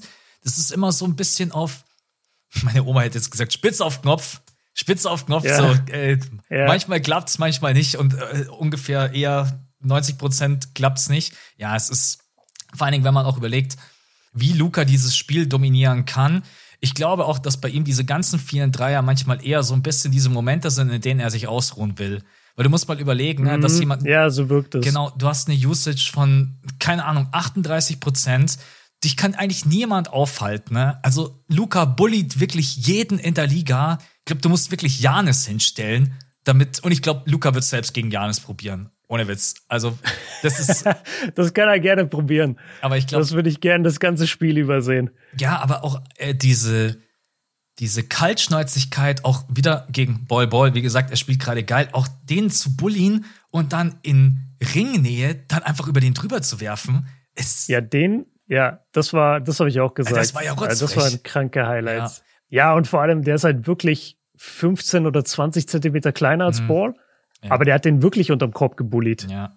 Also Luca muss irgendwie gucken, dass er das ein bisschen besser gehandelt kriegt. Äh, vielleicht muss man auch die Rotation auch ein bisschen anpassen. Äh, er ist natürlich irgendwann müde nach so vielen offensiven Possessions. Die Mavs geben die Spiele, wenn sie sie aus der Hand geben, am Ende aus der Hand. Man führt mit 15 mhm. Punkten und kackt dann rein. Das ist schon immer ein Problem gewesen der Mavs in den letzten Jahren, wobei das letztes Jahr sogar ein bisschen besser geworden ist unter Jason Kidd. Und es hängt halt einfach so viel ab von Luka Doncic. Jetzt kann man natürlich sagen, ja, man hat keinen zweiten Ballhändler. Ja, ist schon irgendwie so. Und Spencer Dinwiddie spielt, obwohl seine Stats gerade eben sehr, sehr gut aussehen, jetzt noch nicht so perfekt wie, oder fittet nicht so gut, wie ich mir das vorgestellt habe. Man kann auch sehr, sehr mhm. die Lineups mit Christian Wood und Luka Doncic sind auch gerade eben schwierig, weil es defensiv dann schwierig ist mit Wood und Luka gemeinsam auf dem Feld. Also ich glaube, es hängt viel an der Rotation und es hängt auch viel daran, dass Luka einfach mal sagt, ich muss den Ball einfach abgeben, auch wenn dann vielleicht mal es offensiv nicht so läuft. Aber dann einen Dreier nach dem anderen zu ballern und natürlich findet Doncic dann auch nicht in jeder offensiven Possession ähm, den genialen Pass, weil die genialen Pässe entstehen halt erst, wenn Luca den ersten Mann schlägt, kommt dann an die Freiwurflinie und dann kommt die Help-Side und dann sagt Luca, geil, genau das will ich. Weil dann finde ich mhm. Maxi in der Corner oder Maxi als Alley-Anspielstation oder Dinwiddie oder Reggie Bullock. Wobei Reggie Bullock jetzt in der Saison, muss man auch fairerweise sagen, bisher eher nicht so gut spielt, außer dass der Dreier einigermaßen stabil fällt. Ähm, viele Komponenten. Und ich muss auch sagen, so ein kleiner Kritikpunkt auch, dass Jason Kidd auch den anderen Jungs halt irgendwie nicht so das Vertrauen schenkt. Selbst wenn mal so ein Josh Green, der letztens wirklich auch gut gespielt hat, den nimmt er dann runter in dem Moment, wo ich ihn eigentlich drauf lassen würde. Also viel Positives. Die Offense, die läuft mit Luca, auch weil er selber viel scored, weil er für die anderen kreiert. 8,7 Assists, äh, drei Turnover ist auch in Ordnung. Dafür, wie viel Luca den Ball in der Hand hat. 1,7 Steals ist auch ein sehr, sehr starker Wert. Körpersprache, Mindset, weniger Volumen. Das wäre bei Luca das. Ja. ja. Off offensiv kann das Shooting noch besser werden. Äh, bei, bei Dorian Finney-Smith und bei Maxi Kleber. Die, die zeigen aktuell auch nicht wirklich die Dreierquoten, die wir von ihnen gewöhnt sind. Und je, je besseres Shooting du hast, mit Luca auf dem Feld, desto unaufhaltsamer bist du. Also, dass sie jetzt schon quasi die beste Offense haben, obwohl noch nicht mal alle ihre Shooter wirklich so gut funktionieren, ist eigentlich schon ein Zeugnis dafür, wie unaufhaltsam diese Mannschaft sein kann. Ähm, und ja, das Zusammenspiel mit Wood gefällt mir gut. Was ist da dein Eindruck? Ja, Wood ist halt defensiv leider so anfällig. Das ist halt genau das Problem. Deswegen, man würde mhm. die beiden eigentlich gerne viel mehr gemeinsam auf dem Feld sehen. Aber man ist dann halt leider, ich habe mir leider gerade die Stats nicht rausgesucht, wenn die beiden gemeinsam, euch vom Eye-Test alleine bin ich mir ziemlich sicher, dass das Defensive Rating mit den beiden gemeinsam auf dem Feld nicht gut aussieht. Ansonsten, ich meine, es ist ja genau der Big, den Luca an seiner Seite braucht. Pick and Pop. Jemand, genau. der Pick and der Roll schießt halt 55 Prozent gerade von der Dreierlinie. Ja. Ja, das ist, das ist Gold wert, aber die, wie, es sind irgendwie so Kleinigkeiten. Auch Christian Wood lässt viel zu viel von der Freiwurflinie liegen. Ne? Da sage ich auch immer, hey, du kannst nicht als Big 55% from Downtown treffen und dann an der Freiwurflinie ja. 64. Übrigens, da muss man Luca loben. Warte, ich schaue schnell rein, dass ich keinen Mist erzähle. Ich bin mir ziemlich sicher, dass Doncic in den letzten Jahren keine 78% hatte von der Freiwurflinie. Nee, genau. Also er kommt noch mal viermal öfter an die Freiwurflinie in diesem Jahr und trifft auch besser. Das ist ein echter okay. Fakt, weil ein Freiwurf ist, korrigiere mich wenn nicht, der leichteste Wurf in der NBA. Stehst du in der Linie? Ah, weiß ich nicht. Freiwurf ist schon, also Freiwurf kann richtig schwer sein. Frag mal LeBron. LeBron hat ja auch, war ja nie ein guter Freiwerfer zum Beispiel, weil er einfach, das ist auch so, so eine richtig krasse psychische Sache. Mhm. Ja, LeBron klar. war auch sein Leben lang nicht über 80 Prozent jemals. Der war immer 75, 78 und ja, deswegen respektiere ich, deswegen respektiere ich immer so, so krasse Killer wie Kyrie, Kevin Durant oder James Harden, weil egal was passiert, egal was die für eine schlechte Shooting-Nacht haben, die stehen an der Freiwurflinie und schießen neun von neun. Ja. Immer. Ja, Ice in his veins. Das ist bei denen wirklich so. Ja. Also. Musste abgezockt sein und LeBron hatte das nie. Shaq konnte nie Freiwürfe. Äh, Janis kann, konnte sehr lange keine Freiwürfe, kann sie bis heute nicht wirklich ja, das konstant. wollte ich vorher noch sagen. Janis ist gerade von der Freiwurflinie wieder ein bisschen mehr streaky. Wenn ich mich nicht. Ja. Ich glaube, er ist gerade wieder so bei 67, 8. Ich habe den Tab schon wieder zugemacht. Ach, verdammt. Aber ich bin mir ziemlich sicher, er ist unter 70 Prozent gerade. Wirkt da wieder ein bisschen, ja. Ich glaube, der hat all seine Präzision in diesem Finals Game 6 gelassen. Als er da 17 von 19 getroffen hat, das war einfach der, besser wird's nicht, das war sein Peak. Ja. Danach hätte er retiren sollen. Ja, das war ein Wahnsinnsspiel, also was er da getroffen hat von der Freiwurflinie. Ich sehe auch gerade Tim Hardaway Jr. kommt auch ganz gut an die Freiwurflinie. 95,8 Prozent trifft er auch von der Freiwurflinie. Mhm. Ja. Also ein Punkt, der halt schon irgendwo fehlt, auch wenn Spencer Din Dinwiddie diese Rolle natürlich irgendwo übernimmt, es fehlt halt nach wie vor irgendwie schon noch so ein bisschen ein Ballhändler, jemand, der das Spiel auch mit aufziehen kann. Es werden natürlich auch gerade eben Stimmen laut, aber das ist natürlich jetzt auch fies. Äh, man hätte die Möglichkeit gehabt, Dennis Smith Jr. wieder zu signen, der ja schon mal bei den, bei den Mavs Ach, war. Nee. Also, fändest du das gut?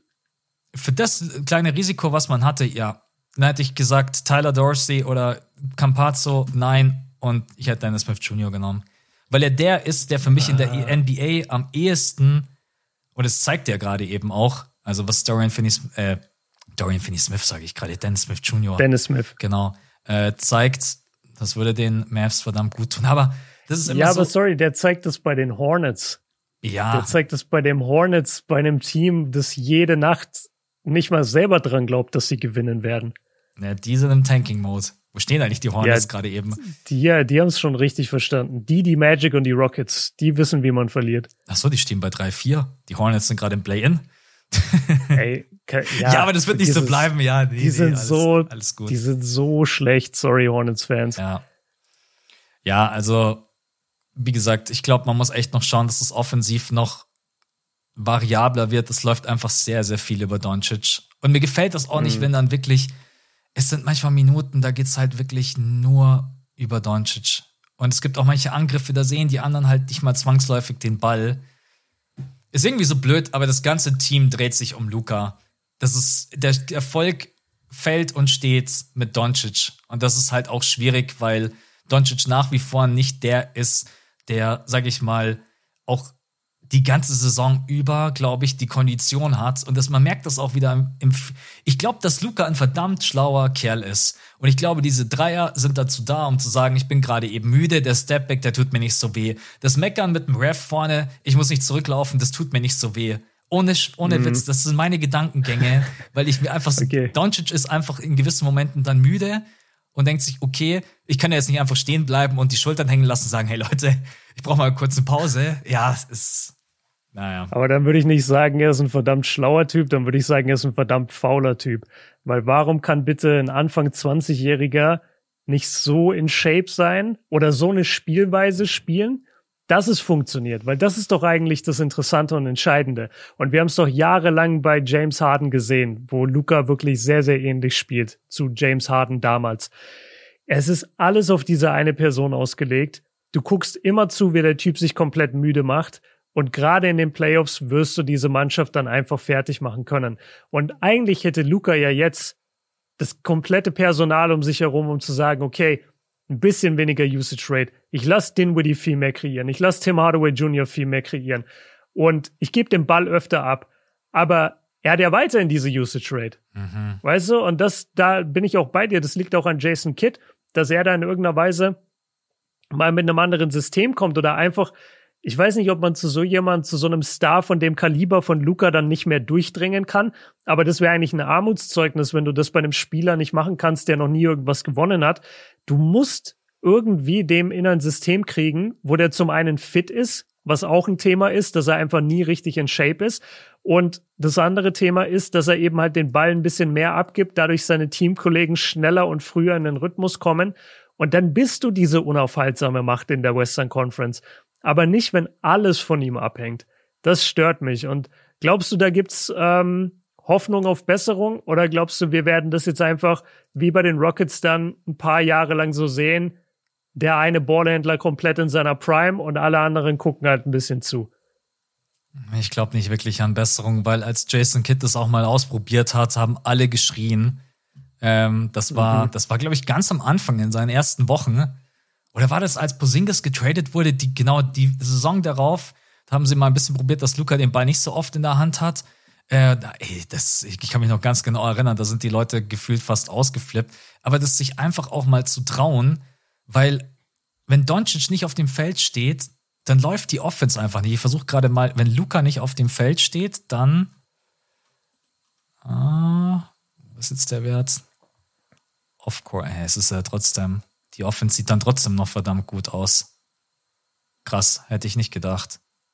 Ja, aber ich glaube nicht, dass das passieren wird. Also, dass man das sagt, dass man sagt, man gibt anderen Jungs mehr das Vertrauen, den Willy mehr das Vertrauen. Mhm. Leider. Und ich glaube, das wird eher so in die Richtung James Harden gehen. Aber James Harden, wobei ich weiß gar nicht, war James Harden jemand, der die Spiele dann auch immer durchgezogen hat und auch im vierten Viertel noch fit war? Damals schon, nee. oder? Oder nee, nicht? also, also ich, ich spreche jetzt speziell von den Playoffs, da gab es immer diese Ermüdungserscheinungen. Mhm. Und irgendwann ja, war er einfach komplett erledigt. Ja. Ja. Und es hängt, es kommt ja auf die Playoffs an. Also wir sprechen ja jetzt hier nicht drüber, kann man gerade erfolgreich sein im November, im Dezember, im Januar in der Western Conference. Das ist ja überhaupt nicht die Frage, sondern die Frage ist, kannst du mit diesem Team, so gut wie das zusammengestellt ist, und die haben wirklich viel Talent, du müsstest eigentlich mit denen ins Conference-Finale wieder kommen. Aber ob du das, das halt schaffst, sein, ja. genau, ob du das halt schaffst, hängt davon ab, wie viel Verantwortung du dem jungen Typen gibst und wie sehr er vielleicht auch mal die Spielweise ändert. Und Weißt ja, du, welchen Spieler man gerade gut gebrauchen Besserung. könnte? Sag's. Jalen Brunson. ja, ihn, ja, das stimmt. Das ist äh, Jalen Brunson. Ja. Ja, der hat gerade bei den Knicks nämlich 18,2 Punkte, 47, 33, 73 und spielt halt auch 7,2 Assists. Ja, aber würde er den Ball überhaupt bekommen? Das, das, ist die andere Frage, ja. Wenn man, da müsste man natürlich die Rotation so staffeln, dass Brunson drauf ist, wenn Luca runtergeht. Ja. ja. Ist ein echt. Also lass jetzt hier, lass jetzt hier den Pod nicht beenden mit einem Luca-Bashing. Das ist es gar nicht, Leute. Aber es ist irgendwie frustrierend, weil sie so gut sein könnten oder noch besser sein könnten. Und das Einzige, was ihnen im Weg steht, so wie ich das von außen beurteilen kann, ist irgendwo Ego, oder? Mhm. Also so würde ich es beurteilen, weil er gibt halt den Ball einfach nicht her. Ja. Ja, es ist ein Mix aus Ego, selber Decision Making auch in Form von weniger Dreier nehmen und dass man die Rotation ist, glaube ich, trotz allem noch nicht so perfekt. Man merkt das ja auch, dass Jason Kidd da noch rumprobiert. Also deswegen, das ist jetzt mal so eine erste Einschätzung nach den ersten sechs Spielen. Die stehen jetzt gerade eben bei 3-3. Man könnte auch locker bei 4-2 oder sogar 5-1 stehen wenn man sich in dem ein oder anderen Spiel nicht blamiert und auch noch eine hohe Führung abgibt. Nee, es soll überhaupt kein Luca-Bashing sein. Also es ist gerade eine Wahnsinnssaison mit einigen Punkten, die man aber auch durchaus kritisieren darf und soll. Aber ansonsten finde ich das mhm. Team eigentlich gut und mein Gott, ja klar, Jalen Brunson wäre cool, aber man konnte ihn halt einfach nicht halten und deswegen muss man jetzt schauen, dass man das irgendwie anders geregelt kriegt mit dem Ballhandling, wenn Luca den Ball mal nicht in der Hand hat. Jo, das war's zu den Mavs und zu den Bucks. Genau. Also ich meine, wir sind uns, glaube ich, auch gerade einig, Janis und Doncic, so wie sie gerade eben spielen, sind auch sicherlich große MVP-Favoriten, ne? Ähm, ja. Wobei Janis gerade eben schon noch ein Stückchen weiter vorne ist, weil Janis halt diese brutale Defense mitbringt. Also. Aber Janis wurde es halt schon zweimal und da kannst du davon ausgehen, dass einige Voter das einfach im Hintergrund haben, im Hinterkopf haben. Und die haben vielleicht lieber die Story so, ey, Lukas erster MVP. Das, das kann sein, ja. Aber Narrativ ja, spielt auch immer mit. Aber Janis ist am Ende der Saison fit, wo Luca dann ja. angekrochen kommt. da packt, da packt Janis dann nochmal schnell zwei 50-Punkte-Spiele aus bei 70 äh, Prozent aus dem Feld. Ja, nee, wird auf jeden Fall ein spannendes MVP-Rennen. Das machen wir dann mal irgendwie nach den ersten 20 Spielen so äh, Award-Update. Ich glaube, für heute sind wir durch, oder? Ey, da war so viel drin yes. im Pod mit äh, auf jeden Fall News, Wochen-Awards, äh, Starting Five, beste Offense der Liga, beste Defense der Liga. Übrigens die zweitbeste Defense, um nochmal die Lakers-Fans, um euch ein gutes Gefühl zu geben. Die kommen von euch. Es läuft einfach nur offensiv nicht. Die kommt von euch. Die kommt von euch. Ist so richtig so einfühlsam. Ja, die so kommt richtig von euch. so, so einmal über die Schulter gestreichelt. Die kommt doch von euch. Ja. Nee, es ist echt krass. Ja, Lakers sind bestimmt auch bald wieder ein Thema. Also auch Westbrook jetzt eine neue Rolle, Six Man, aber das Ganze vielleicht in der nächsten Woche. Björn, an dich vielen, vielen Dank. Hat mega viel Spaß ja, gemacht. Danke dir, Mann. Euch Leute einen schönen Resttag, egal ob bei Patreon, ihr kriegt das ja einen Tag vorher und ohne Werbung. Wenn ihr Bock habt, unterstützt uns da gerne und alle anderen euch auch natürlich.